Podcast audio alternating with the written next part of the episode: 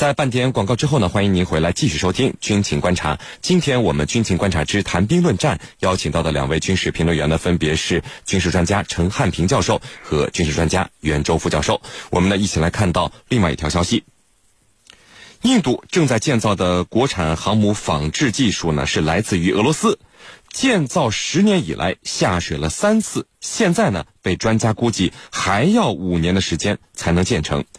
这第一艘仿制航母还没造好呢，印度啊又瞄上了另外一个国家的航母，想要买回图纸和技术，拿回国内来继续进行仿制。这就是英国的伊丽莎白女王级航母，和俄罗斯合作了十年都仿制不出俄罗斯的航母，印度为何急着开始仿制更为复杂和先进的英国航母呢？英国会将最新的航母技术毫无保留的卖给印度吗？我们和您一起来聊一聊这个话题。呃，袁教授啊，您看，印度正在使用的就是俄罗斯过去卖给他的航母，应该说对于俄罗斯的这种俄制航母相当的熟悉和了解了。那么，目前正在建造的国产航母算不算是仿制俄罗斯的航母呢？为什么仿制的又这么困难？原因难道都在印度本身吗？说说您的看法。好的。呃，印度自制的国产航母啊，实际上就是俄制的航母的翻版。那么，印度国产航母呢，叫维特兰号。那么，它和是现役的航母维克拉玛蒂亚号基础上研制的国产航母。呃，所以可以肯定的说，它就是一艘不折不扣的俄制航母。呃，当然，印度的维特兰号呢，呃，在设计指标上啊要比现役的维克拉玛蒂亚号，呃，肯定要是更高、更强、更先进。呃，可惜的是呢，印度人一直没有能够让它完成建造任务。呃，您刚才也提到了，呃，它是反复的下水海试，到目前为止呢，仍然离服役还是遥遥无期。呃，有美国人预测，呃，印度可能到二零二三年才有可能完成最终的建造任务。那么，印度人之所以呃仿制一艘航母也这么费劲，呃，当然首先要在他自身身上找原因。那么，我帮他找了一下，主要有以下几个方面的原因。呃，第一呢，就是印度人的工作效率太低下。那么，印度人做事慢是出了名的，在航母建造上也同样如此。第二呢，就是设计指标不科学。那么，印度对呃维特兰号国产航母啊有着很大的期望值，所以他在设计指标上有时候设计的过高。那么一下水呢，就发现达不到他们设计的指标，所以又捞上来重建，如此反复呢，延迟了它的建造进程。第三呢，就是造船工艺和军工水平不达标。呃，印度至今啊，没有形成完整的工业体系。那么造航母的配套工业呢，也是不健全的，对外的依赖性非常强，这也是他们呃造来造去造不出来的一个重要原因。第四呢，就是关键技术受制于人，你比如说着舰装置、弹射系统、雷达、舰载机等都必须从国外进口。那么这也对印度的这个国产航母的研制进程呢，呃，起到了一定的制约作用。所以说，印度人的国产航母梦啊，可能还要呃继续做下去。呃，当然了，呃，我们从中也要看到印度的进步。毕竟呢，呃，他已经让自己的国产航母下水了三次，那么未来，呃，最终肯定还会成功。只不过这是一个呃时间的问题。而且我们也要看到，印度的国产神盾舰也造出来了。虽然呢，依然是万国牌的，但是呢，呃，有总比没有强。呃，所以从中啊，我们也不能一味的去黑印度。印度呢，的确这几年在造船技术、在军工技术上还是有一些进步的。啊，视频，陈教授。十年都没有仿制出一艘有现成样本的航母，印度已经创造了一个世界纪录。可是您看啊，印度现在改换门庭，选择购买英国的图纸和技术，想要来仿制英国最新的伊丽莎白女王级航母，这是什么原因呢？印度为什么会急着仿制其他国家的航母，又为何会选择英国航母呢？好的，那么这一次啊，这个印度突然觉得要跟。英国进行一种合作，那出一个什么样的考虑？他此前呢，英国自己还有两艘国产的航母啊，正在那里推进呢，怎么又突然冒出一个第三艘？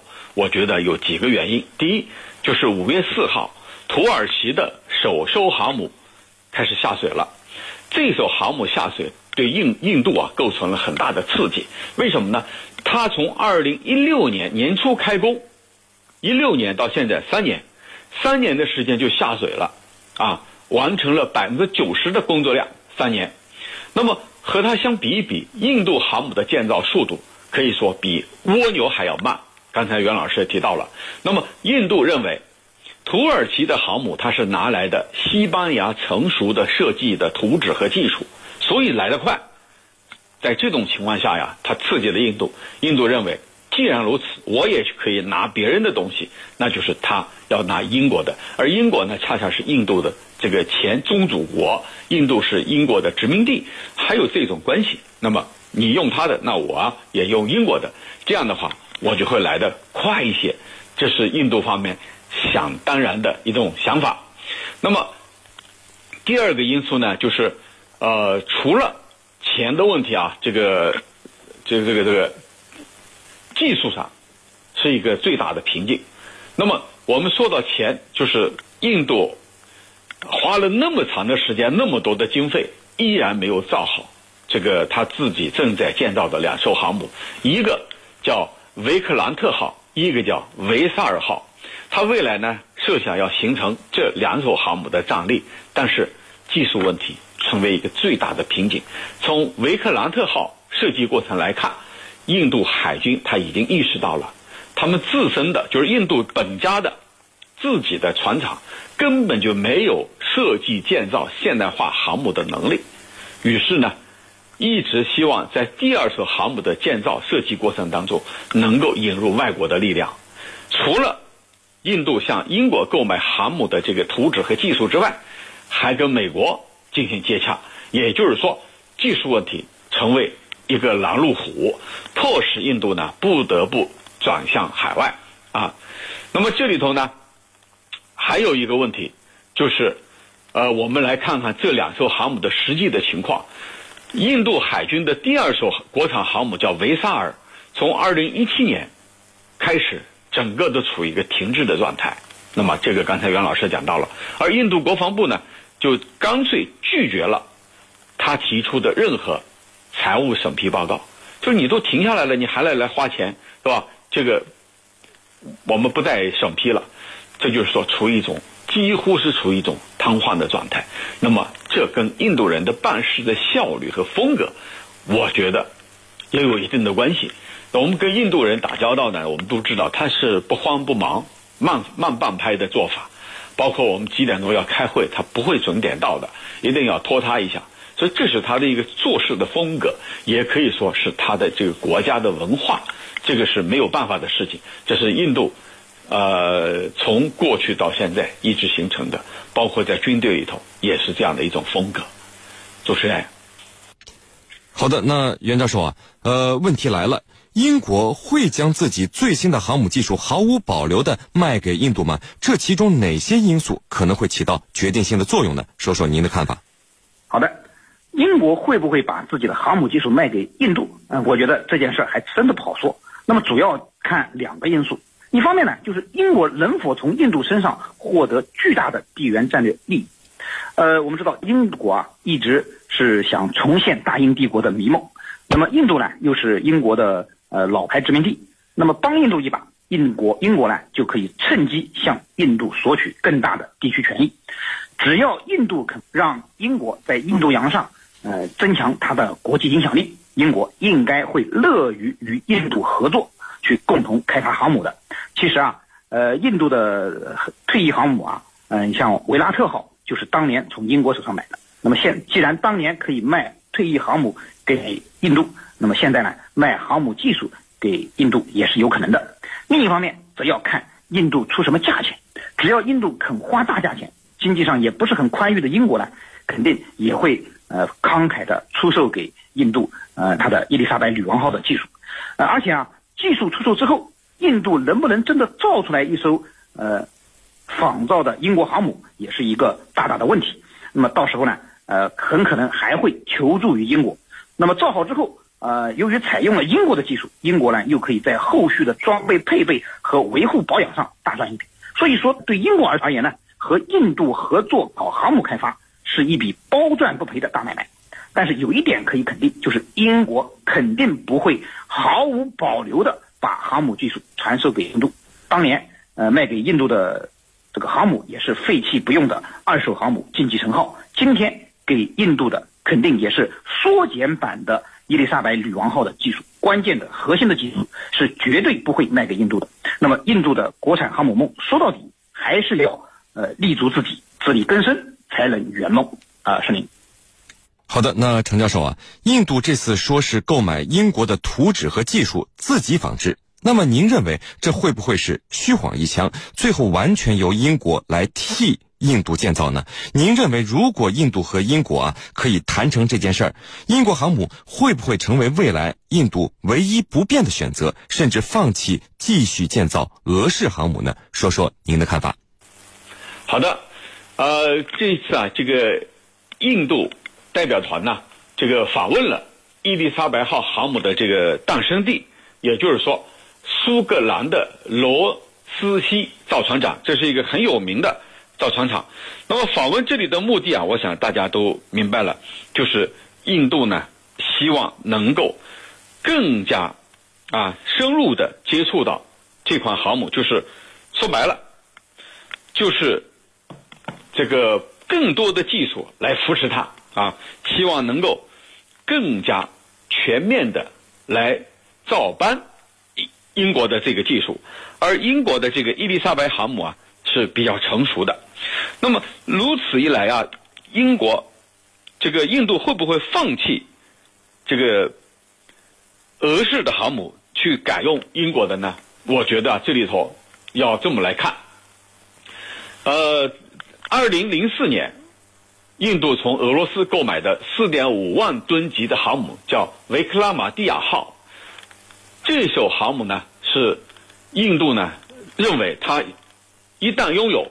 它就未来拥有比英国人这个航母力量和航母编队更多、更多元的这种航母技术，也就是说，印度海军计划在二零二零年啊，要逐步去成为一个拥有航母的国家。二零二零年以后，当然这样的想法呀，我觉得非常的不切实际。呃，这个印度呢，还希望。这个伊丽莎白号这个未来的这个测试的航母啊，能够有 F 三五 B 垂直短距起降直升机，甚至呢比它的重量更重的这种战机。那么这就意味着印度啊，它要拥有建造不同的发射技术。那么它会不会抛弃俄罗斯的这种技术？我觉得可能性不大。呃，为什么呢？有这几个方面的因素。第一呢，就是。对俄式的这个航母啊，对俄制的航母，印度人呢已经在技术各个方面都在逐步的走向成熟。毕竟呢，呃，从使用的时间和这个使用的概率来说呢，它都比较长了啊。如果说你让他放弃，我觉得可能性不大。另外一个方面呢，就是拥有武器装备的多元化，一直是印度军队里头一个不变的原则，就是我不会在一棵树上吊死。我不会只购买某一家的，而是我购买多家的。购买多家的，它也带来几个好处。一方面呢，就是跟不同的国家保持一个等距离，跟他们呢有一种良好的合作，特别是防务上的合作。另外一个方面呢，也可以做到货比三家。啊，还有一个方面呢，就是在经费上、在费用上可以来压他让步，这是印度一直屡试不爽的一个因素。因此，从这些方面来看啊，印度可能。在购买了伊丽莎白号航母技术之后，不见得放弃俄罗斯的航母技术。我觉得这是从他呃正在进行的和历来所这个一种武器多元化的结构来说，来做行来进行的分析。主持人，好的，非常感谢我们的两位军事评论员为我们带来的精彩解读，谢谢两位。深入军情一线，直击世界风云，军情观察。